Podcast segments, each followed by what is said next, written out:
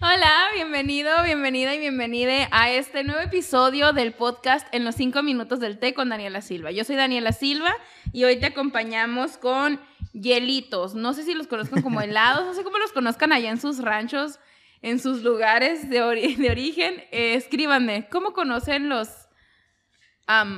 cosos frutales? Ay, no me acuerdo. De hielo. ¿Cómo leí una vez que le decían nombres bien raros? Pero bueno, helado es uno de ellos. Pero helado, y luego finito, nieve, ajá. Bien, pues antes de continuar, quiero presentarles a un amigo y un colega mío aquí. Va a estar acompañándonos el día de hoy y es hora que te presentes. Date. Ah, bueno, pues, bueno, mucho gusto. Hola, Daniela. De hecho, cuando llegué te, te, saludé, pero muy, muy por encimita. ¿Cómo estás? ¿Cómo te ha ido? Bien. ya, ya, estoy así como que ya es hora de grabar y de descansar. descansar. Bendito viernes. Bueno, mi nombre es Alejandro, como le decía Daniela. Eh, pues soy psicólogo, somos colegas, ex compañeros de, pues de generación, que nomás que cuánto fue, dos semestres, bueno, una clase, dos. Son la misma generación, pero compartimos nomás un poquito de clases. Fíjate que me daba tanto miedo esa clase que bloqueé totalmente mi cabeza que estabas conmigo. o sea, yo nomás miraba al Adrián, un compañero, saludos. nomás miraba al Adrián así como que me guardo con él. o sea. Y yo es de las clases que más recuerdo porque, eh, pues yo estudié seis semestres aquí en Caborca, psicología, y tres semestres en Hermosillo. Y fue la primera clase, la primera clase que tuve de teoría psicológica. En Hermosillo, totalmente nuevo. Y fue cuando me llegó a mí el golpe de que, ¡pum!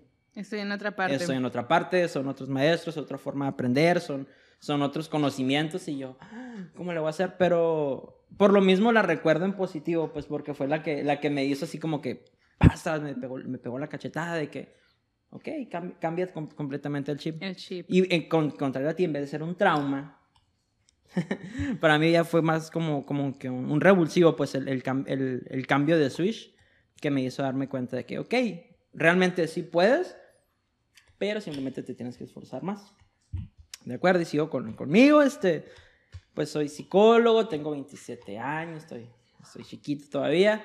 estoy de psicólogo en el, en el IMSS, soy psicólogo ahí apoyando. iniciamos, principalmente estábamos como trabajadores de, bueno, eh, trabajadores del IMSS en apoyo a médicos y personal COVID por todo lo de la pandemia y después entramos a trabajar con pacientes COVID, rehabilitación, el estrés postraumático, quedaron con crisis de ansiedad, depresiones, todo lo que conlleva el proceso de rehabilitación, hospitalización, el área de estar encerrado en COVID, es todo un mundo.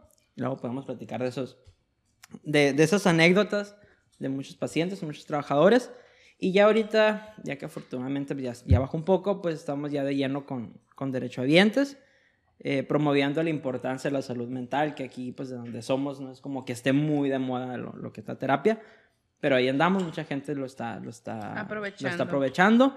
Y pues también, pues somos, compartimos consultorio, trabajamos en el mismo lugar, ahí nos topamos a veces, a veces a las carreras, a veces yo entro en consultorio cuando está ella, a veces entra ella cuando estoy yo. Y son cositas que pueden llegar a, llegar a pasar. Está el paciente a mero...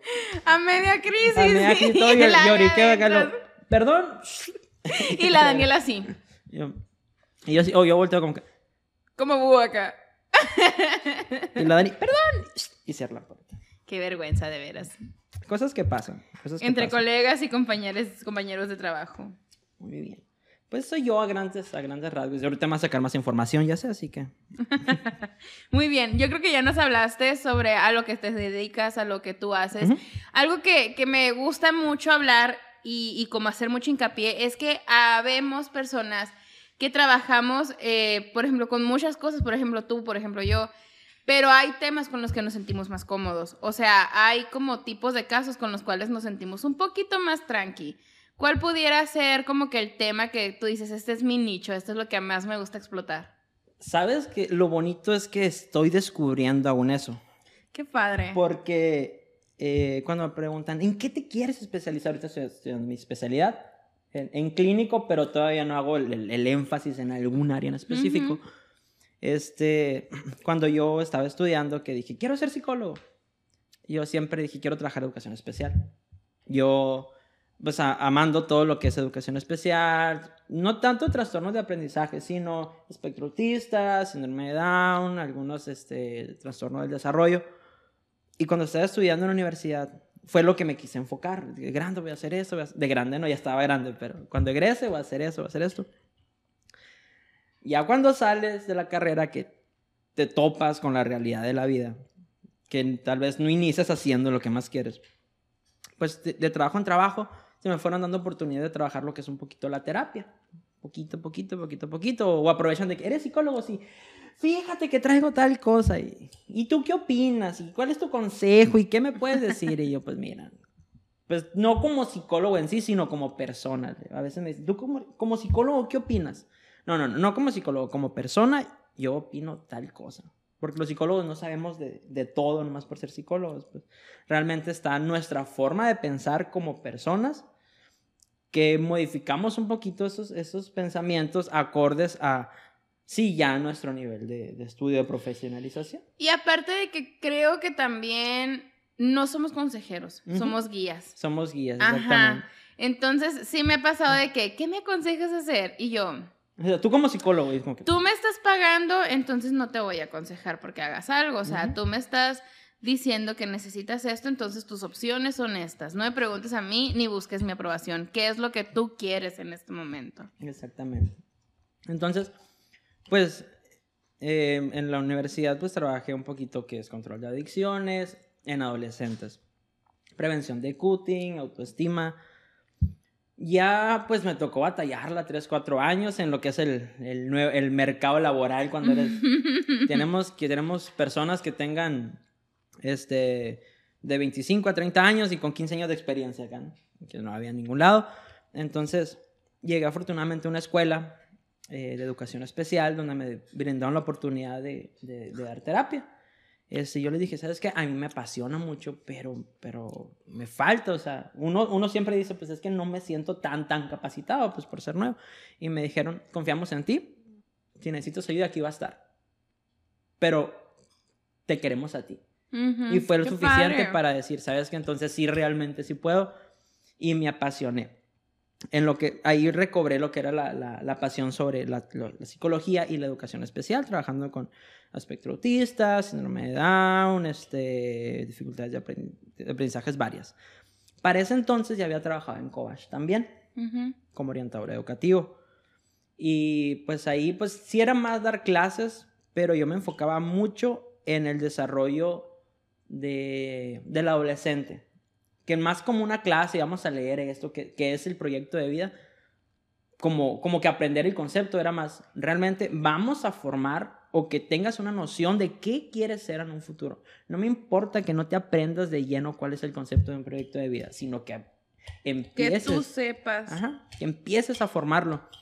Y es ahí donde, donde me di cuenta, ok, esto me gusta mucho más que la educación especial, que también me gusta, pues. Pero es como que, ok, puedo ir formando, puedo ir formando adultos, pues adultos funcionales o adolescentes felices, más que nada. Personas felices, no tanto funcionales. Me gusta mucho, ajá me gusta mucho ese concepto de concentrarnos en formar y guiar a personas felices. No solo funciona, bueno, creo yo que cuando una persona es feliz en automático se vuelve funcional. Entonces, ahí sí que, ahí déjanos tu opinión, qué opinas tú al respecto. Pero siempre he pensado que es importante como concentrarnos en que las personas estén bien. Entonces, con todo respeto por mis demás compañeros, maestros, orientadores o así, este, había veces que en el libro venían conceptos o, venían temas y, mis compañeros, los otros orientadores, eran los que escribieron esos libros. Y yo le decía a mis alumnos, no digan lo que yo les dije, pero vamos a quitar este tema o vamos a modificar lo que dice aquí y lo vamos a cambiar. Porque cosa curiosa, uno de esos orientadores con los que trabajaba, me gustó un comentario una vez que le hizo un alumno que le dijo, pregúntale a Alejandro, él está joven, acaba de salir de este mundo, a este mundo laboral este, acaba, acaba de salir de la prepa, o sea, tenía, para mí seis años es poquito, pues, ¿no? Seis años es muy poquito. Entonces, conoce lo con lo que te vas a, a, chocar ahorita cuando salgas de la prepa y que te gradúes, que le decía a los alumnos. No tanto como los maestros que podrán tener mucha experiencia, pero vienen de otras generaciones, pues les tocaron otras épocas de trabajo, otras formas de pensamiento. Entonces... Y aparte creo yo que eso también, no sé, merma mucho la empatía en este punto. Porque, por ejemplo, siempre ayuda mucho que, nosotros estemos más jóvenes porque sí somos como un puente de comunicación entre la generación vieja que se está intentando comunicar con la generación nueva. Exactamente. Entonces, yo aproveché mucho eso. Yo era presentarme y decirle, hace seis años ya está donde están ustedes. Sus maestros son muy parecidos a los que yo tuve. Me tocó dar clases aquí en Caborca, donde yo estudié en Covach. Entonces fue un, sus maestros son los mismos que yo tuve en este salón me tocó tener clases, me senté en tal mesa banco, estaba en tal lugar. Conozco lo que ustedes están viviendo, pues. Entonces ahí rompes un poquito esa barrera de maestro alumno, igual marcando, ¿no? El, el, el, respeto. el respeto. y todo, pero quebras esa barrera de comunicación. y es como que puedes tener esa empatía de, saber que alguien me va a entender, pues. Y entonces eso me facilitaba mucho ya mi trabajo con, con ellos, pues en clase, con la facilidad que ellos pudieran decir, profe, e ir a mi cubículo, me está pasando tal, tal y tal cosa. Fíjate que ahorita que estás hablando de eso, me, a mí me resuena mucho porque, por ejemplo, en mi trabajo en IMPA, eh, yo pues ya les he hablado que trabajo en el Instituto Municipal de Prevención para Adolescentes y dentro de este mismo trabajo yo trabajo como coordinadora. Entonces yo soy quien recibe a los adolescentes y cuando hay crisis, o sea, y hay ocasiones en que, no sé, por X o Y motivo, que entren en crisis y que sean las crisis en la sala de espera y todo el mundo ya, ay, pasen. Entonces me ha tocado que, que, cuando entran conmigo, pues obviamente entran después de llegar de otras instituciones, se me va a salir el nombre, llegan de otras instituciones donde las coordinadoras o directoras son personas más adultas, no tan funcionales. Y llegan así con un carón. Una vez me llegó una muchachita, una muchachita embarazada, de que es que me amenazaron con quitarme al niño.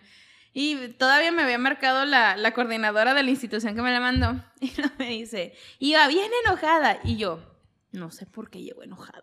O sea, siento yo que desde ese punto, cuando ya te ven así como más a tu edad, más a tu, a tu estilo y todo, o sea, ya es como que, ya es otro, oye, es otro papel.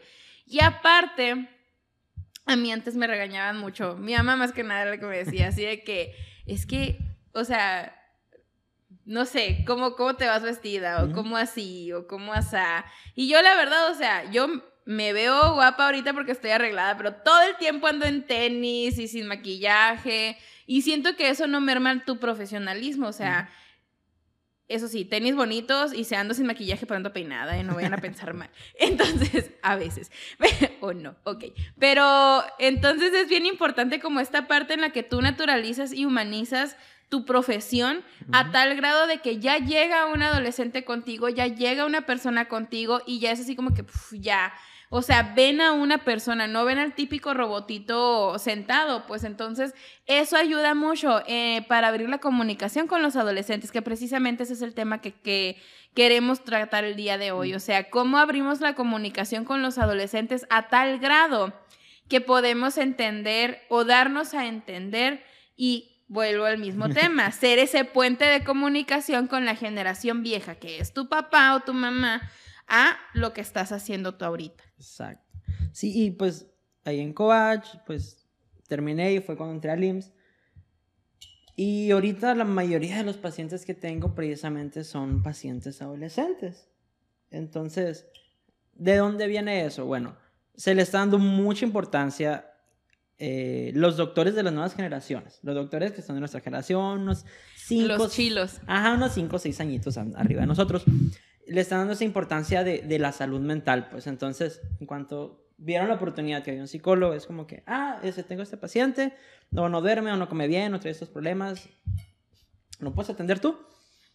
Échalo, ¿no? Ahí vemos qué tiene, y si no tiene nada, ahorita le inventamos. Todos tenemos algo que todos tenemos algo que nos duele, todos tenemos algo que, que, que nos marcó, que queramos o no, está influyendo en negativo o en positivo en nuestra vida. En nuestra, ajá, nuestra interacción con el mundo. Entonces, de ahí partimos a un montón de situaciones, un montón de cosas que van a interferir en lo que es nuestra dinámica de vida, nuestra felicidad, nuestra forma de ver el mundo. Pues entonces, a veces le digo, puede que ni siquiera sea un diagnóstico de un trastorno mental, pero ¿qué trae? Problemas con su familia. No hay un en el DSM, en nuestra Biblia como psicólogo, no hay uno que diga problemas con La familia. mía no, ¿eh? A mí no me incluyas en esa Biblia. Es que yo, yo, yo tampoco soy como que tan fan. Pero ahí, ahí tienes que usarlo, pues tienes que usar. Sí, sí, sí, entiendo. Le digo, ¿qué es lo que tiene? Problemas familiares.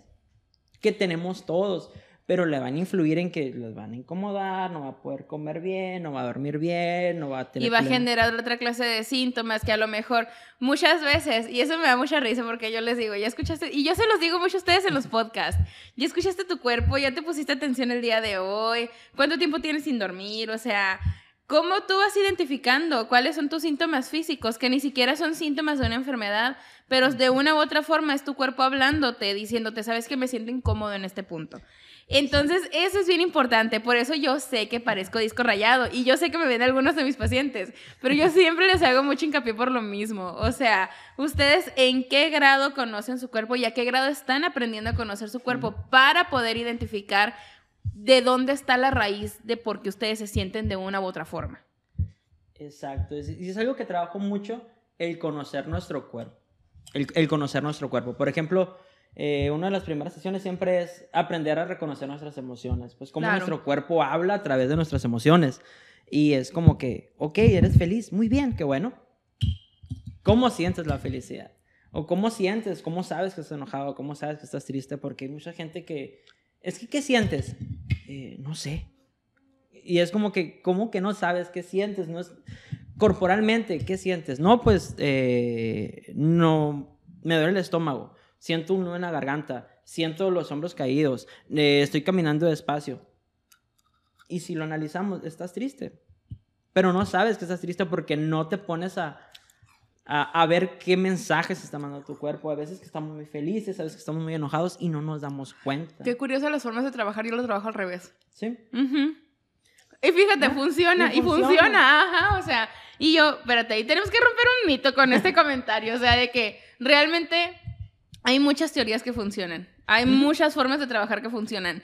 Nadie es perfecto, perfecta o perfecta en esta vida, entonces, qué padre, qué curada, nunca lo Sí. había visto desde ese punto. De hecho, ahorita, antes de que empe- empezáramos a grabar, pues estábamos platicando y que hablábamos de lo que, no, y que cuando eres estudiante de psicología y que tienes que mantener un perfil. Pues cuando estás estudiando en las escuelas te hacen o intentan hacerte fan o seguidor de una teoría psicológica, que es con lo que nosotros trabajamos, enfoques. Entonces, se vuelve un show entre estudiantes de repente, no, que tú eres... eh, que tú eres así, no me hables. y ese no- y esa, teoría no sirve y que sabe qué. Y, que, y es como que, ok, cuando sales a la realidad, no puedes trabajar 100% con, con eso que tú decías porque hay, hay cosas que funcionan y cosas que no y tienes que aprender Mm. que todo se adapta. Yo tengo una opinión muy específica al respecto. Yo siempre he pensado, y lo confirmé cuando salí a la vida de laboral adulta y uno así como que es, escondido en la esquinita, Así meciéndose, empiezas, ¿no? empiezas a recuerdo de Sí. Vietnam. sí, en la regadera. Y te digo, yo ahora como adulta, como profesionista, he entendido que realmente cada paciente necesita un saco diferente. O sea, y, y cuando, y me pongo a analizar a mis maestros, maestras, que decían, es que esta teoría, es que esta teoría, es que aquí te tienes que casar. Y yo digo a la torre, ¿qué cabezas tan cerradas? Pues, o sea, ¿cómo, ¿cómo puedes decir es que esta es la teoría que va a funcionar con 200 pacientes? Claro que no. Cada paciente necesita su adaptación al programa. Entonces, por lo mismo, creo que lo que nos hace profesionistas funcionales, o sea, ya no seres humanos, profesionistas funcionales, es precisamente la habilidad de entender que no puedes dejar de estudiar teorías porque no te gusta. Yo siempre me estoy quejando de las teorías de Freud. Yo siempre estoy así como que diría Freud o tu complejo de Edipo o así, o sea, todo el tiempo me estoy haciendo chistes al respecto, pero la realidad es que he llegado a utilizar ciertas técnicas de esas teorías porque porque en, en dicho paciente me funciona. Entonces, o sea, no es como que, ay, me voy a pelear con... No, o sea, no puedes. A estas alturas del partido no se debe hacer eso. Inclusive es lo importante es conocer a tu paciente y a veces, bueno, voy a hablar de en, en- en mi, en mi tipo de terapia. Entre pacientes, tú mismo puedes llegar a contradecir lo que vas a, lo que dices, pero porque le va a servir. Hay pacientes que si son muy religiosos le podemos y quieren hablar del sentido de vida, podemos meter un poquito lo religioso y tu Dios y lo adaptamos y cómo va a ayudar a que seas feliz.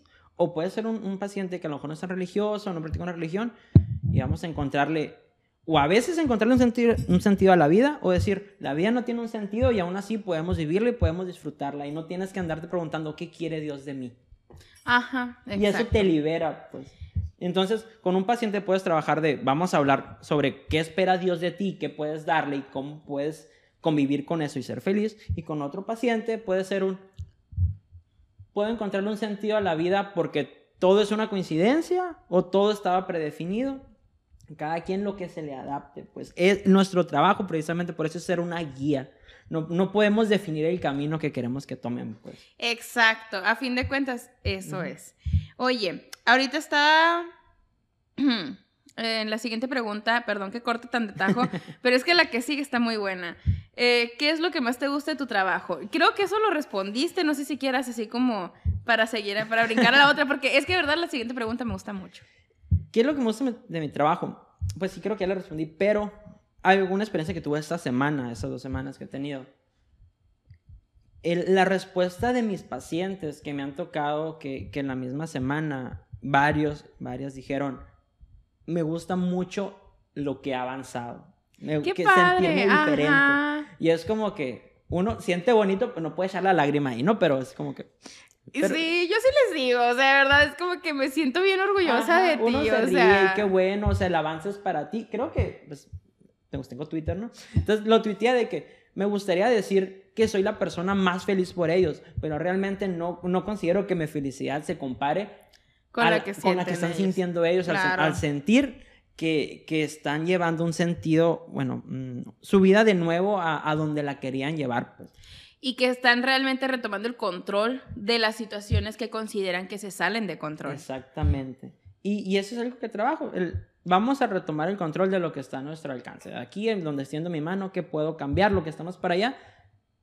¿Cómo Pues, puedo ajá, vivirlo? ¿Cómo puedo vivir con ello? Porque no lo puedo cambiar. pues. Y también yo creo que esa es una de las cosas más importantes de la psicología, comprender y ayudar a comprender a las personas, que va a haber muchas situaciones que no podemos controlar, pero que sí podemos aprender de ellas. Exacto. Entonces, si ya vemos una situación que no controlamos como un método de aprendizaje, realmente por más desagradable que sea la situación, ya tiene un sentido en mi existencia. Y eso es bien, bien importante. O inclusive a veces hay gente que se puede, se puede perder cierto control de es que no, no sé qué tengo que aprender de esto. Pues no aprendas nada, sobrevívelo, aprende a vivir con ello únicamente, o sea, es algo que va a existir ahí. Y en su momento vas a saber qué aprendizaje le vas a dar. No intentes encontrarle en este momento. Ah, esto es lo que tengo en que una aprender. crisis. Ajá. Exacto. Entonces, son, son cositas que igual es dependiendo del paciente. Yo eso lo trabajé en la semana con, con una paciente, eso de que es que mi sentido de la vida. No tienes que encontrarlo ahorita. A lo mejor tu sentido de la vida o tu destino es, a ver, es vivir esto y es todos los días que vas a vivir. Ese es tu destino. No es como que al final vas a decir, por fin lo encontré. No, es todo el proceso. Exacto. Ale, quiero, yo fíjate que soy como mucho de, de vamos a vivir en paz y vamos a... Yo, de verdad, yo se los digo todo el tiempo, así que yo soy bien hippie para dejar algunas tareas. Quiero que me respondas una pregunta y se la voy a hacer en su momento a Cruz. Es otra invitada que vamos a tener este mes. Em, ¿Qué es lo importante o cuál es tu opinión de trabajar en lo que a ti te apasiona? Por ejemplo, yo siento, y se los he dicho a muchas personas, yo todo el tiempo voy a estar apurada, todo el tiempo voy a estar cansada, pero todo el tiempo me va a encantar lo que yo hago. Entonces yo no puedo soltar muchas cosas que yo hago porque me encanta lo que yo hago y es parte de mi existencia. Y yo siento que lo importante de trabajar con algo que a mí me apasione significa que no estoy trabajando realmente, estoy disfrutando lo que estoy haciendo y aparte estoy generando dinero. Entonces, ahí quiero tu opinión al respecto. Híjola. Es que ahí, bueno, sí es sumamente importante porque así como dices, te ayuda a sentir que no te se está forzando a hacerlo. Y, y que lo- el momento durante, por el que lo estés haciendo lo vas a disfrutar. Lo que tenemos que tener mucho cuidado es que a veces confundimos el, el trabajo en, de lo que hacemos exactamente con todo el proceso que significa el ir a trabajar. Exacto. Porque ajá. yo, yo también puedo decir, ¿sabes qué? Odio de mi trabajo que me tengo que levantar a las 5 de la mañana e ir a checar a las 7 de la mañana. Pero también entiendo que por más flojera que trae, que me dé checar y levantarme, voy a, a estar de pleito por, por, me haces. Y yo. Voy a estar de pleito por, por, por la hora de la levantada. Sé que en el momento que tenga a mi paciente enfrente, todo va a cambiar porque voy a hacer cosas que disfruto. Porque voy, a estar, porque voy a estar entretenido, porque es a lo que me dedico, porque es algo que, que me apasiona y ver a la persona av- avanzar o ni siquiera avanzar, a veces que, que son nuevos y, ok, ¿en qué le puedo ayudar a esta persona? Y es algo muy interesante en psicología y pues con mis compañeros ahí del IMSS, pues, que son doctores y tienen sus especialidades médicas, eh, ¿qué les digo? Pues con todo respeto, pero o sea, un cirujano, un médico internista, un, un ortopedista, van a ver enfermedades y, ah, pues se enfermó por tal cosa, porque comió mal, porque esto y que lo otro, que un accidente, pues se opera, ya un medicamento y ya. Pero un psicólogo, ver un, no sé, un trauma, ver un trastorno depresivo, eh, ansiedades o, o lo que llegue, y cada persona va a ser diferente, porque nosotros no trabajamos con medicamentos trabajamos con, con, pues, con nuestra habilidad, por así decirlo, y pues con, con, con, con la paciente y las habilidades que tenga el paciente.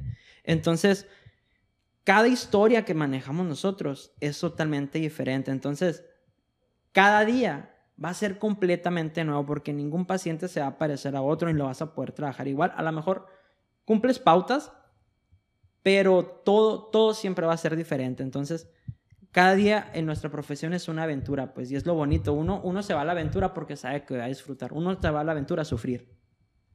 Entonces, eh, es, algo, es de, de eso lo bonito que siento de mi profesión. Es la importancia de que, que disfrutes tanto lo que haces, que cada día que te levantes vayas con, bueno, ¿y ahora qué diferente me voy a encontrar?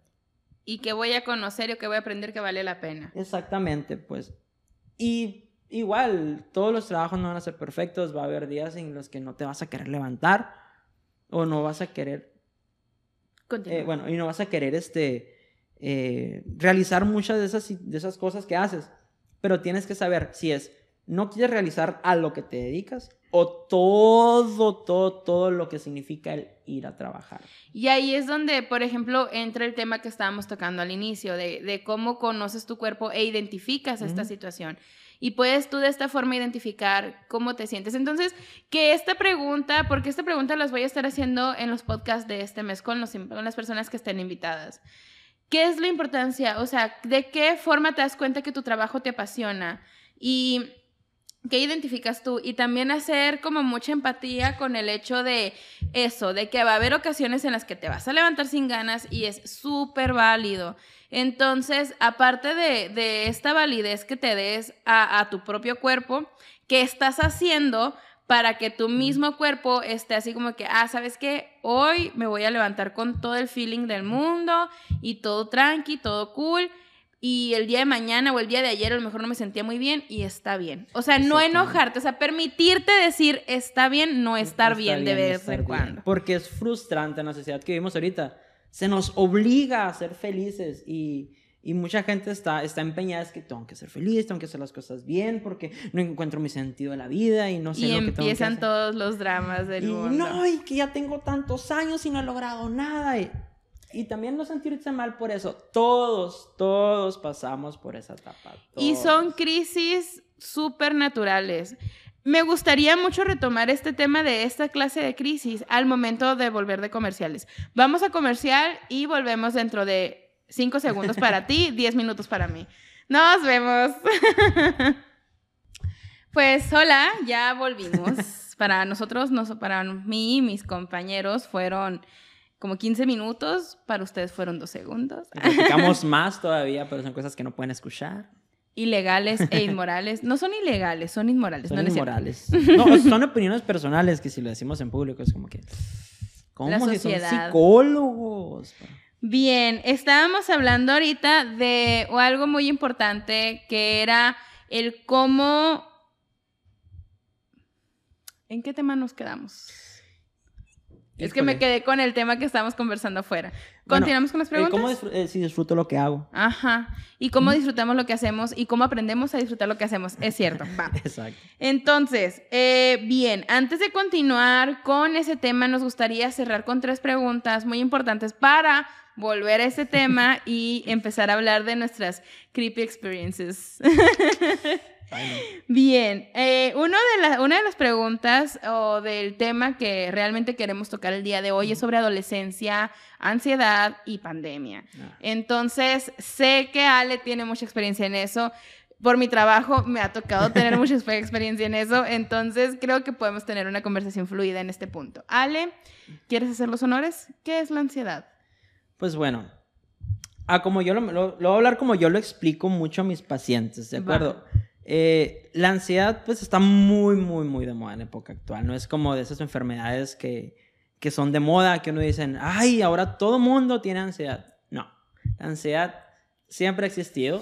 La única situación es que ahora se está haciendo pública, se está aceptando como parte de la vida diaria. Son muchas las personas que sufren o sufrimos ansiedad porque todos tenemos ansiedad. La ansiedad es parte de nuestra vida la situación a veces se nos sale un poquito, un poquito de las manos y es cuando perdemos cierto control sobre nuestro ritmo de vida.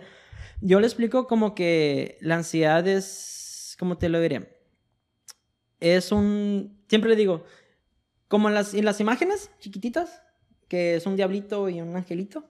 Entonces imagínate que la ansiedad es ese diablito que tienes aquí en el hombro, que se está diciendo cosas, que te está molestando día a día. Oye esto, oye lo otro. Es un sentido, eh, ¿cómo te diré? Perpetuo de alerta. Nuestro cuerpo, nuestra mente, siempre está pensando en situaciones que pueden llegar a pasar. La mayoría de las veces son situaciones que llegan a ser irracionales, que llegan a ser situaciones que salen totalmente de la realidad. Pero para quien sufre la ansiedad, para quien está viviendo la ansiedad en ese momento, esa crisis, es lo más real posible. ¿Cuál es lo feo con eso? Que si alguien no empatiza, no lo va a entender. Porque es que es completamente ilógico que venga un carro del cielo y te caiga en la cabeza. Pero para la persona que está sufriendo la crisis, porque va a cruzar la calle, es lo más posible del mundo. Es algo que, que no entendemos cuando no lo estamos viviendo. Entonces, la ansiedad es un estado perpetuo de alerta en el que nuestro cuerpo nos está diciendo, hey, ten cuidado. Hey, algo está pasando. ¿Qué cosa? Pues no sé. No sé. Pero algo te va a pasar. Uno de los ejemplos que pongo es que imagínate que ahorita tú estás sentada aquí y que llegan y te dicen, oye, allá afuera hay alguien que te quiere golpear. Y tú, ah, bueno, pues gracias por avisarme. ¿Quién es? No, pues no sé. ¿Y cómo está vestido? No sé. ¿Es hombre o mujer? Sabe. Está alto, chaparro, gordo, flaco, de qué color, qué ropa trae. No lo sé, pero hay, afuera hay alguien que te quiere golpear. Entonces tú desde este momento ya estás pensando, ¿quién será? ¿Quién será? ¿Qué me va a hacer? ¿Qué hice? ¿En qué me equivoqué? Sales y vas a salir volteando para todos lados. Todas las personas que tú veas, que tú veas van a ser un potencial este, agresor. Entonces, imagínese miedo entonces, imagina que eso es lo que siente una persona con ansiedad la mayor parte de su día. Llegan momentos en que pueden llegar a estar controladitos, pero pequeñas situaciones que sientas que se te salen de control van a detonar esa sensación de todo se me está escapando de las manos. ¿Qué se relaciona con, con lo que hablábamos hace rato? Pues de tenemos que saber qué está bajo nuestro control y qué no, pues. Entonces, en la ansiedad es un estado de pánico por sentir que nada está bajo nuestro control. ¿Y qué es lo, muchas veces lo peor? Que inicia con nuestro cuerpo.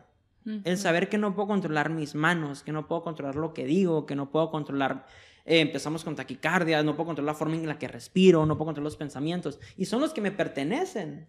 Son, los que, eh, son mis manos, ¿por qué no puedo detenerlas? Son mis piernas, ¿por qué no puedo dejar de moverlas? Es mi respiración, si toda mi vida he respirado, ¿por qué en ese momento no puedo agarrar aire correctamente? Y eso, pero, o sea, es, es, lo que tenemos más propio en nuestro cuerpo y empezamos a perder el control de eso.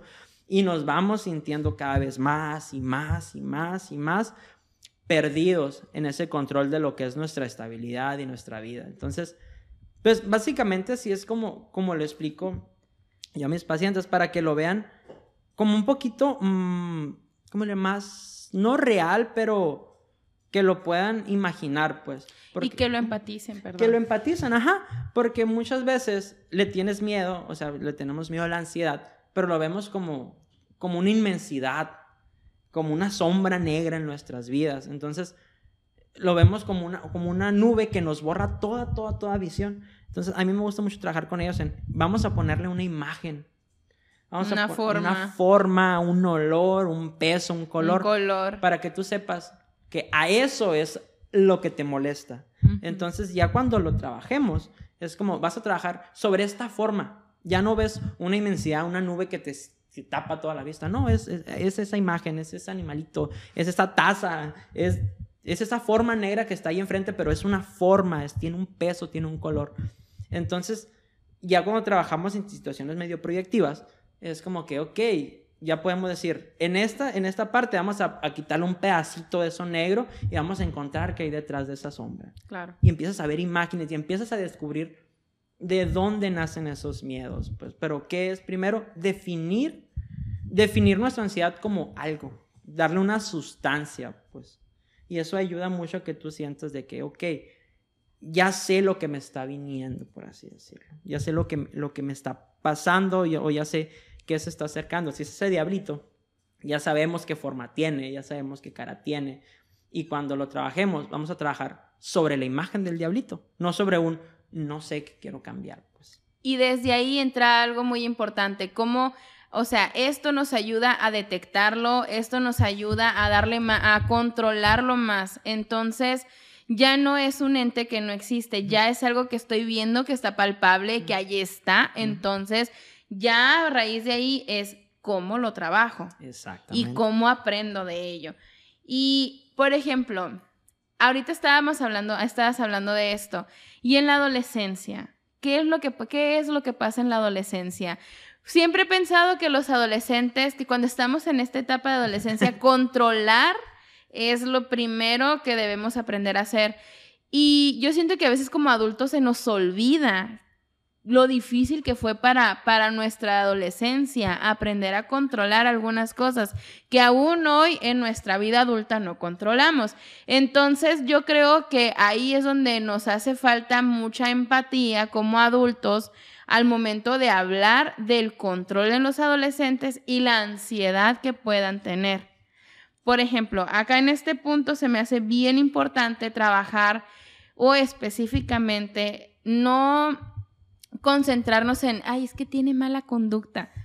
Pues sí, carnal, pero ¿qué sigue? O, de dónde viene, o sea, por, por, por, algo qué llegó? Ajá, entonces también como, como adultos disfuncionales que podemos llegar a ser, o sea, ¿qué está viendo o qué está aprendiendo y dónde lo está aprendiendo? Porque dicen, no, yo no, no sé, yo no hago bullying, yo no hago esto, no hago lo otro, pero escuchan las discusiones con la pareja. Entonces, como que cositas de ahí. Y ahorita le estabas mencionando algo muy importante y me gustaría como, ahorita ya hablamos de la ansiedad, estamos hablando de la adolescencia, me gustaría que hablara, que retomáramos un poquito lo que estábamos platicando allá afuera, acerca de, de cómo los, de cómo los adolescentes eh, a veces no quieren que los papás sepan que acuden a terapia o que están pidiendo apoyo. ¿Por qué? Porque es el mismo, la misma familia o el mismo entorno familiar, no disfuncional, pero un poco tóxico tal vez, está afectando e influyendo en esta parte. Entonces, creo yo que esto es algo que nos ayuda mucho en las redes sociales. O sea, y ahorita cualquier adolescente tiene acceso a estos, a estos podcasts, tiene acceso a estos videos, tiene acceso a los reels en TikTok, por ejemplo. Entonces ya van teniendo acceso a esta información y dicen, ok, por aquí me puedo acercar. Pero también tiene acceso a otro tipo de información. Claro. Que va a desvirtuar mucho lo que tú piensas sobre lo que estás viviendo. Y a fin de cuentas, el otro día estábamos hablando en una de las reuniones con los publicistas y marketing sobre el contenido basura. Entonces, ¿a, ¿a qué nos referimos con esto? O sea, el contenido que puede entretener pero que desinforma. Entonces, de acá, de este punto, o sea, ahí es donde los adultos reniegan de eso, es que las redes sociales, es que no funciona, es que esto, es que lo otro. No, no es eso. O sea, ya están aquí, se van a quedar, entonces hay que enseñar a usarse con responsabilidad. Entonces, volviendo al contenido, ¿cómo ves tú esta parte de la adolescencia en esta, en esta etapa de ansiedad y aprendizaje? En esta etapa, bueno, retomando un poquito lo que dijiste de los papás, eh, yo tengo muy, muy marcada una película que vi ya, ya cuando salía de la adolescencia, ¿no? Eh, se llama La ventaja de ser invisible. Ah, ok. Amo esa película, amo esa película, siempre que puedo la pongo. Este, y tiene un libro, el libro no lo he leído, pero pues, sé que ahí está, ¿no? Eh, pero tiene una frase que me encanta mucho y la he utilizado muchas veces, ya, ya haciendo paráfrasis para por derecho de autor, con, con, pacientes, con los papás, con los adultos y, pues obviamente con los adolescentes, de que eh, a los adultos cuando cumplen 18 años, 19, 20, 21, ya que son grandes, se les olvida que tuvieron 17 años. Tienen 17, tienen 18, ya soy un adulto, ya estoy grande, lo que si vemos a, no sé, un hermano menor o alguien que está a los 17, es un chamaco que no sabe nada de la vida, esas son tonterías. Entonces se nos olvida que nosotros también sufrimos por eso, vivimos inmensidades. Los papás no empatizan lo suficiente con los hijos y tienden mucho a juzgar lo que sienten. ¿Por qué? Porque lo ven desde su perspectiva de adulto. Se les olvida que fueron niños que lloraron porque no les quisieron comprar una paleta. Se nos olvida a veces nuestros propios berrinches. Ahí, ahí es lo que acabas de decir. O sea, eh, por ejemplo, yo tengo muy marcada una situación y, trato de que no se me olvide. Eh, en una ocasión yo me acuerdo que, estuve, que tuve una discusión que no tenía que haber tenido en casa. Y ya ahora de adulta digo, hasta vergüenza ajena me da, o sea, la tontería por la cual yo discutí que yo sé que mi familia tenía razón. En este caso, mi mami, mi mami siempre tiene la razón. Mami, si me escuchas, Oli. Entonces, ahí es donde, donde como adulta te pones a reflexionar, pero en ese momento era importante para mí esa discusión. Entonces, ahí es donde se nos olvida empatizar esta parte, como la importancia ¿Cómo es tan importante para mí, mejor dicho, esa discusión en este momento y que el peso que tiene y con el pasar de los años, tu misma madurez te va diciendo, ah, la regaste, carnal. Y está bien, o sea, aprendes, pero ¿de qué te sirve aprenderlo si no lo pones en práctica con tus propios adolescentes? O sea, papás. Inclusive, una de las situaciones que, que pongo mucho de ejemplo es, por ejemplo, que los papás reniegan mucho de los, de los adolescentes ahorita. Más que nada, por ejemplo, la pandemia. Retomándolo, que, que es que lo, estás en la casa. Tu única obligación, tu única responsabilidad, lo único que tienes que hacer es estudiar.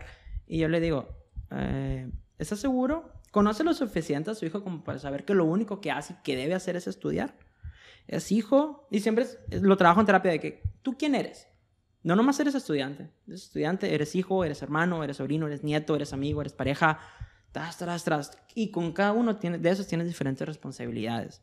Entonces, los papás llegan a minimizar mucho la vida de sus hijos y dicen, es que tú nomás tienes que estudiar. Por las responsabilidades de nosotros. Ajá. Y entonces de repente nos quedamos. Entonces, no importa que su hijo tenga un problema con su mejor amigo, con su mejor amiga, con su pareja. Recuerde cuando usted tenía 15 años, 16 años y que cortó con su pareja. Por la cosa que haya sido. Si o no sintió que ah, se me acabó el mundo, ya nunca voy a volver a amar a nadie en esta vida, todas las personas son iguales. Y, si nos lo dice nuestro hijo, ay, ¿por qué tonterías lloras? Vete, ponte a estudiar. O son, son tontadas que no quieras comer, que no quieras dormir, ta, ta, ta. Y ahí mm, me gustaría también hablar de los papás que, ay, es que esos papás me desesperan mucho. Yo sé, espero que si me están escuchando y ustedes detectan que son papás o mamás así, por favor trabajen, trabajen mucho en eso. Me ha tocado papás así de que yo no le pongo atención a lo que me está poniendo porque de esa forma yo sé que le estoy demostrando que ese tema es peligroso. Y yo, carnal, o sea, y te pones a, platicar con, con los niños. Y es como que a mi mamá no le interesa lo que yo hago. ¿Y por qué no le interesa? No le intereso yo. O sea, hay que entender que nuestras conductas pueden enviar un mensaje bueno, yo quiero que envíen tal mensaje, pero el hecho de que yo quiero que envíen ese mensaje no significa que es el mensaje que van a recibir. Entonces, papás, cuiden mucho el mensaje que realmente está entendiendo los hijos, no el que están enviando ustedes, el que está entendiendo el chamaco o la chamaca o le chamaque. Y desde ahí radica todo, o sea, cómo haces bulla o hablas de cierto tema, cómo, y yo ahí meto mucho este tema, pues, o sea, si haces un chiste sobre violencia, si haces un chiste sobre machismo, si haces un chiste sobre homofobia, desde ahí vas normalizando, no vas normalizando el tema, vas normalizando la violencia que hay hacia el tema. Entonces, de pronto, llega a ser una persona adulta, llega a ser una persona adulta que produce violencia y de quién es la culpa del Internet, de las redes sociales, de los videojuegos, pero no fueron las culpa de tus chistes ni del mensaje que tú mandaste como adulto. Entonces, como que, mm, perdón, si son papás así, por favor trabajen en eso, de veras que hoy es lo que más necesitamos para que los chamacos crezcan y crezcan bien y crezcan con poder, porque de verdad hace mucha falta. Y crezcan felices. eso, o sea, ajá. Entonces, pues ahorita alguien, eh, las personas por las que no nos estamos preocupando demasiado son sobre las adolescentes. ¿Por qué? Porque decimos, ah, están bien a gusto en la casa, sin hacer nada y, no van a la escuela.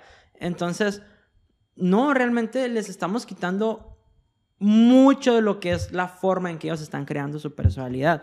Por eso se están viendo tantos casos de depresión, tantos casos de ansiedad actualmente. ¿Por qué? Porque inclusive la otra vez lo platicaba con una persona. Eh, empezó la pandemia y parecía que en vez de pandemia era curso de verano. Todo mundo en las redes sociales nos dijeron, es que tienes que aprender esto, es el momento indicado para cambiar tus hábitos, es el momento indicado para aprender algo nuevo, para una nueva actividad, tomar cursos de internet, ver algo, aprender cosas nuevas. Y ahí anda toda la gente buscando, es que no estoy haciendo nada y necesito aprender y este está haciendo ejercicio, este mejoró su cuerpo, este aprendió tal cosa y aprendió cocina. Que es su influencer. Ajá. Entonces, si tú lo quieres hacer, perfecto, pero no te forces a entrar en ese mundo porque hay muchas personas que, que lo vieron como es que tengo que. Y es una responsabilidad más al saco.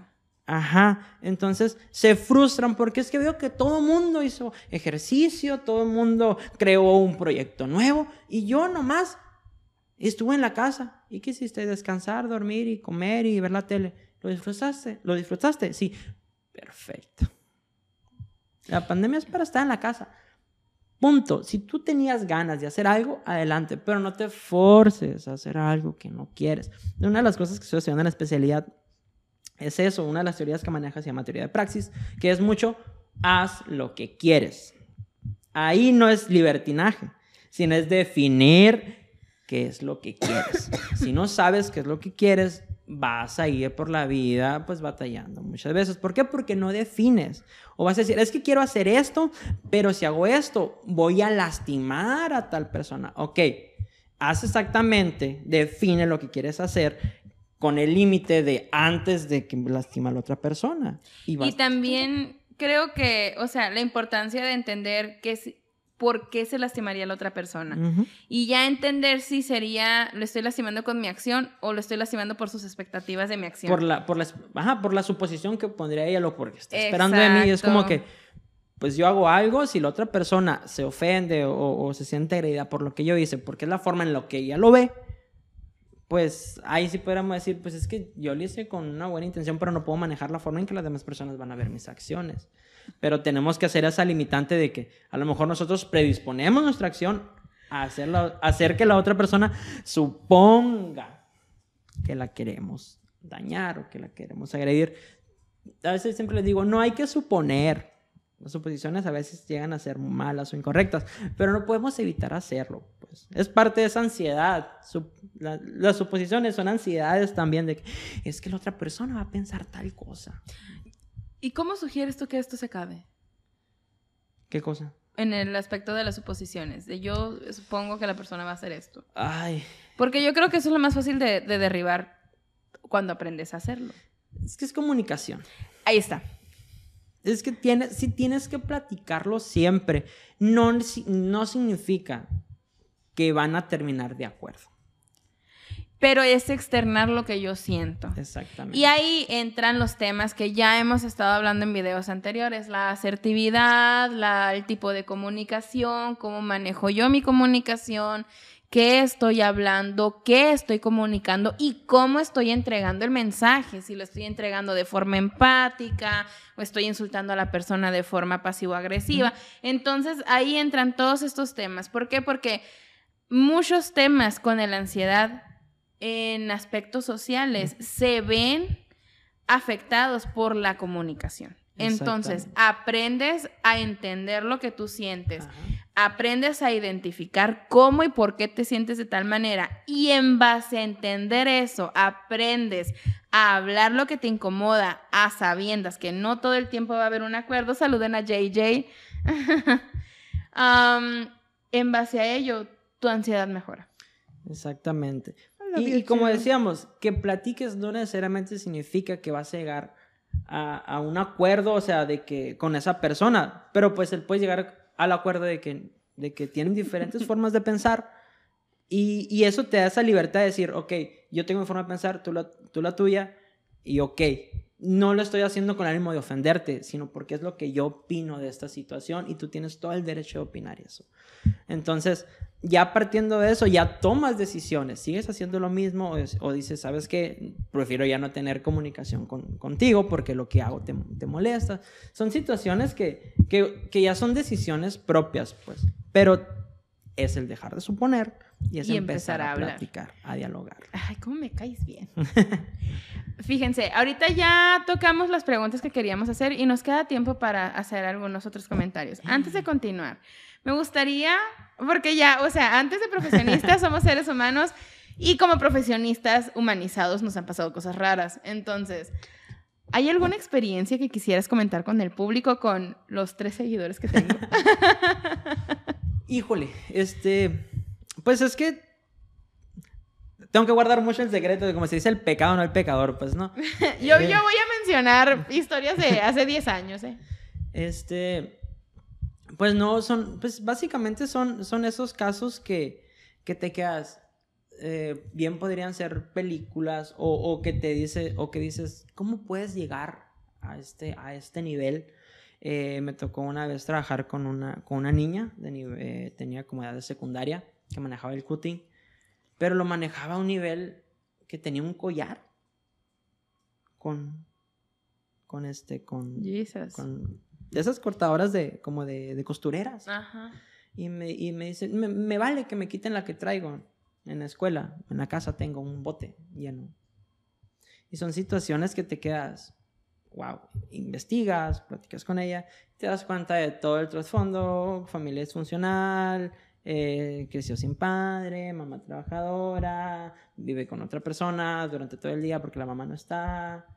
Y te dando cuenta de que, ok.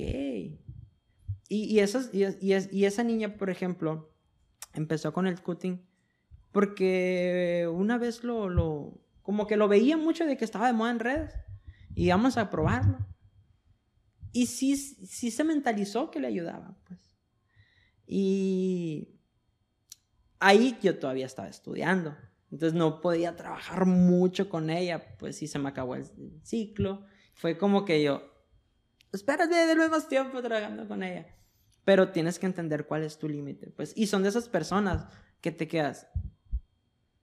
O sea, todavía me acuerdo de ella, de que qué habrá sido. ¿Habrá podido superar? ¿Habrá terapia? ¿En qué habrá terminado toda esa situación? Pues tengo eh, pues es que sería entrar en, situaciones ya, ya, ya que se, que aunque no digan nombres. Ya es personal. Ya, no, o inclusive la gente sabría, eh, si me escucha detenido, que no son pacientes, pero mm, suicidios de personas que, que, pues no eran mis pacientes, pero eran mi fueron mi responsabilidad en algún momento, que tú haces lo posible hasta donde puedes pero te das cuenta que, que tienes tu límite y que todo es decisión de esa persona y por lo que está viviendo.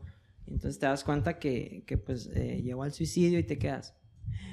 Te impacta, pero dices, pero no es que no pudo haber hecho más. Ajá, es cuando tienes que aprender a despersonalizar. Ajá, porque o sea, no era su psicólogo, no era nadie, pero pues era mi responsabilidad, pues, ¿no? O así lo sentí. Entonces, eh, cuando estaba a mi cargo, sí era mi responsabilidad, pues. Entonces, te quedas, ¿qué pude haber hecho más? Y es como que nada. Fíjate que el otro día estaba, no me acuerdo con quién estaba platicando de esto, no sé si con Gio o no con quién, no me acuerdo con quién estaba hablando de esto. Que a mí no me ha tocado como tal un suicidio tan cercano, por ejemplo, con pacientes míos, Ok. pero sí me ha tocado en mi trabajo, por ejemplo. con, con- en diferentes situaciones en diferentes oficinas. Y yo creo que, bueno, no sé, pero en mi caso personal yo creo que ese es uno de mis más grandes miedos. Sí. O sea, de veras que hay veces, yo, yo siento que, que hay ocasiones en las que la ansiedad y la depresión sobre todo son tantos que ya es como, como que ves una mancha dentro de la persona, o sea, no es literalmente la ves y no es literalmente una mancha como algo malo, sino como que es algo que allí está. Entonces hay ocasiones en las que obviamente no vas a poder hacer mucho al respecto porque no hay más que hacer, ya llegaron demasiado tarde a ti, entonces ahí es donde tienes que hacer esto que tú hacías, o sea, esta despersonalización y son cosas que te marcan mucho. Y, y es como que es entender que, que o sea, no necesariamente tienes que sentirlo tan personal, pues de que, ah, es que me tengo que sentir mal, pues, pues tengo que entender que, pues, no, a fin de cuentas no, no hay un vínculo tan, tan fuerte, o sea, que sí te marque para, para saber lo suficiente que, que hay situaciones que tienes que, que definir en tu vida, pues, si quieres trabajar. Pero tampoco como para que digas, ah, pues es que me vale. Y es, es lo complicado como psicólogos, pues el, el podemos conocer a, a alguien y ver cómo van avanzando en su vida y podemos ver que puede que la terapia le funcione y pff, mejora un montón, puede que no, no haga clic contigo y no, y no avanza lo suficiente. Y eso, que no hagan clic contigo también es válido, o sea, y eso no significa que estés haciendo un mal trabajo, simple y Ujú. sencillamente tu personalidad y la suya no cuajan. Exactamente, entonces te puedes sentir feliz por esa persona, pero al mismo tiempo es como que pues, las decisiones son de él. Y tú puedes sentir a lo mejor un poquito triste por esa persona, pero a fin de cuentas es como que pues, mm, lo siento, pero pues es, es tu vida y son, también son decisiones que tú vas tomando. Yo te pues, estoy guiando, pero a fin de cuentas tú eres quien toma las decisiones. Pues no tomar tan personal todo lo que, lo que vivimos, porque si a esas vamos, Donde nos hubiéramos quedado. ¿dónde nos hubiéramos quedado? Pues entonces... Y ahora sí nos volvemos locos, ahora sí los psicólogos nos terminaríamos volviendo locos, en serio. Ajá, y porque llegan momentos que tienes tanta- tantas eh, sesiones con un paciente que se puede llegar a... Puedes sentir que la, la sesión, más que terapia, es como llegar a echarle chisme. Ujú. Pero no deja de ser terapia, pues, ¿no? Y no tienes tú que perder ese sentido. Ajá, claro. De que simplemente ya sientes, ¿y ahora cómo te fue? ¿Y ahora qué hiciste? Y fluye más, pues, ¿no? Pero sin, sin olvidar que, que eres su psicólogo y no vas a estar echando el chismecito y, y aconsejándolo. Siempre es como que soy tu psicólogo, pero ahora nos caemos mejor y nos tenemos más confianza. A mí me da mucha risa porque de pronto me llegan pacientes a quienes igual ya les tienes mucha confianza. Y yo, oye, ¿qué tal que, en qué quedó tal tema? Pero, o sea, un tema de terapia. Ajá. Y me tocó el otro día de que, chismecito. Y yo, ay, no te amo. O sea, pero son cosas que van fluyendo junto con la terapia y ahí es donde entra esta etapa de la despersonalización tuya, pues, o sea, cómo lo vas terminando de cuajar dentro y con el mismo paciente. Y eso, cuando lo estás estudiando, son de las cosas que te prohíben. Y son de las que tienes miedo tú cuando estás estudiando. ¿Qué voy a hacer cuando pasen esas cosas?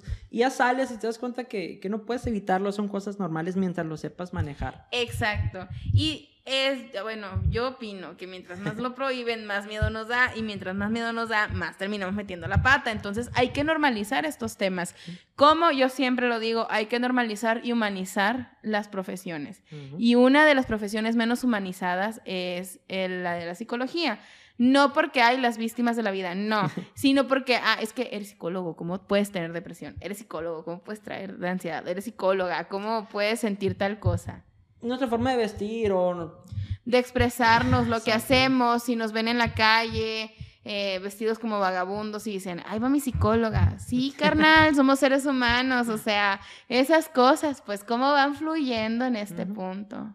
Sí, son cositas así que me ha tocado lidiar a mí. O sea, desde chamaco, por, pues cuando estuve, que estuve en, siendo maestro, que también me decían que me daban ganas de, de, andar en camiseta. Yo no sé tanto andar en zapatos, me gusta mucho andar en tenis y así. Y alumnos me decían, profe, ¿y usted por qué no anda en shorts en camiseta como los demás maestros? yo, porque pues, soy, soy, aquí, soy el orientador. Entonces, soy la imagen de esta escuela hasta ante sus papás muchas veces. Entonces tengo que cuidar esa imagen que tienen sus papás de la persona que los cuida o de las personas que está a cargo de ustedes. Aunque ustedes sepan cómo soy, que soy, que ando con ustedes cotorreando y jugando, jajaja. Pero sus papás están esperando un, ¿no? Trajecito puesto ahí. Pues. Yo fíjate que de hecho ya lo platiqué en un podcast pasado, que eso como que ya ya me gané la confianza, sí, mis, primeros pacientes, siempre, en las primeras consultas, siempre voy a decir como que viene de trajecito. Ya les agarro confianza y llego con camisetas diferentes. Siempre digo, o sea, trato a una de llegar decente a no, pero o sea, de ya más humanizado el asunto, pues que ya no, no pierdan esta profesionalización en ti. Bien, vamos a cortar un segundo para ti, diez minutos para nosotros y venimos a cerrar este tema porque ya nos agarramos y ya me están haciendo ojitos pollatras. Volvemos. Bien, entonces pues ya volvimos, Oli. Esperemos eh, que el tema del día de hoy te haya gustado. Hoy sí no te di técnica como tal porque voy a necesitar que te metas a las cuentas de TikTok y de Insta para seguir las técnicas que voy a empezar a dejar con ustedes. ¿Esto por qué lo estoy haciendo? Porque ya estamos como que ahorita que tenemos invitados, pues obviamente no vamos a hacerle perder el tiempo al invitado para decir, para agarrar los, los, esta técnica, ¿no? Chiquita. Entonces ahí sí les voy a pedir que nos vayamos directamente a TikTok, acá van a aparecer las cuentas y va, empecemos a ver cómo va fluyendo la técnica en este punto. Bien, entonces eh, hablamos de muchas cosas el día de hoy. Ale, muchísimas gracias por aceptar. A ti por invitar. Espero que te haya gustado la conversación y espero que en un futuro nos volvamos a reunir. Yo sí, digo, me gusta mucho hablar sobre lo que... Sobre lo que... Y la farándula. me gusta, me gusta. Y decía, me da vergüenza la cámara, pero dije, no, me, me, me, gusta ser el centro de atención, pues, tú sabes, ¿no? No, no se nota, ¿no? Pero pues también somos psicólogos, nos gusta el chismecito, nos gusta... Cafecear, de vez en cuando, con un hielito. Exacto, entonces eh, espero volver aquí, también traigo mis proyectitos a ver si algún día me, animo, me animo a hacer estas cosas, que tengo muchas cosas por hablar, pero de repente da, da ese miedito, ¿no? Voy a tener que ir a terapia para trabajar eso. Te recomiendo mis publicistas, son buenísimos. Les vamos a dejar los datos de ellos aquí. Producciones 8, gracias por todo. y Comercial. Pues, y pues muchas gracias por la invitación. Espero pues eh, les haya gustado toda la información que, que, que, pues dijimos aquí, que les sirva este, para que muchas veces tomen la decisión de ir a terapia, hacer cambios en su vida, a los papás, que, que se den cuenta de que muchas veces eh, nadie nos enseña a ser papás. Nadie les enseña a ser papás, pero tampoco nadie nos enseñó a ser hijos. Entonces hay que entender eso. Este, todos estamos aprendiendo. Al final, bueno, aquí vamos a empezar a poner en una caja de información e inclusive en la descripción de los videos información sobre Ale, su número de teléfono, sus cuentas, para que también vayan a seguirlo, porque de pronto eh, la información, Ale maneja muy buen, muy buen ritmo en sus redes sociales y es grandioso que empecemos a seguir, sobre todo si trae un proyecto como este, entonces sería súper padre que empezáramos como que todos a a darnos porras por allá. Y si algún día me quieres invitar, me encanta la cámara. De hecho, una de las cosas estaba haciendo streaming, pero de videojuegos. Pero una de, las cosas, va a tener que aprender a hacer videojuegos, ¿eh? Y ahí nos echamos la plática. I can't. No puedo. Tengo déficit de atención con hiperactividad, entonces tengo tendencia a generar vicios con muchas cosas y evito los videojuegos. Ay, hombre. Bueno, jugamos, no sé, al turista, bueno. Puedo jugar cartas. Bueno, vamos. No te va a gustar perder contra mí, pero. No importa. La competitividad. apostamos pacientes ahí. Ah, hay Te quedas con tres míos, te, pongo cinco. Todo nada. Exactamente. Muy bien, pues muchísimas gracias por acompañarnos el día de hoy. Acuérdense, Ale González estuvo acá. Vamos a dejar sus cuentas acá en la caja y en las descripciones. Cualquier cosa, escríbanme, escríbanle y hay que seguir creciendo. Exactamente. Esta fue Daniela Silva con su invitado especial el día de hoy y espero que te haya gustado la información que vimos esta. Y citando a la señora de los hilos, María Guadalupe Reyes, hasta la otra.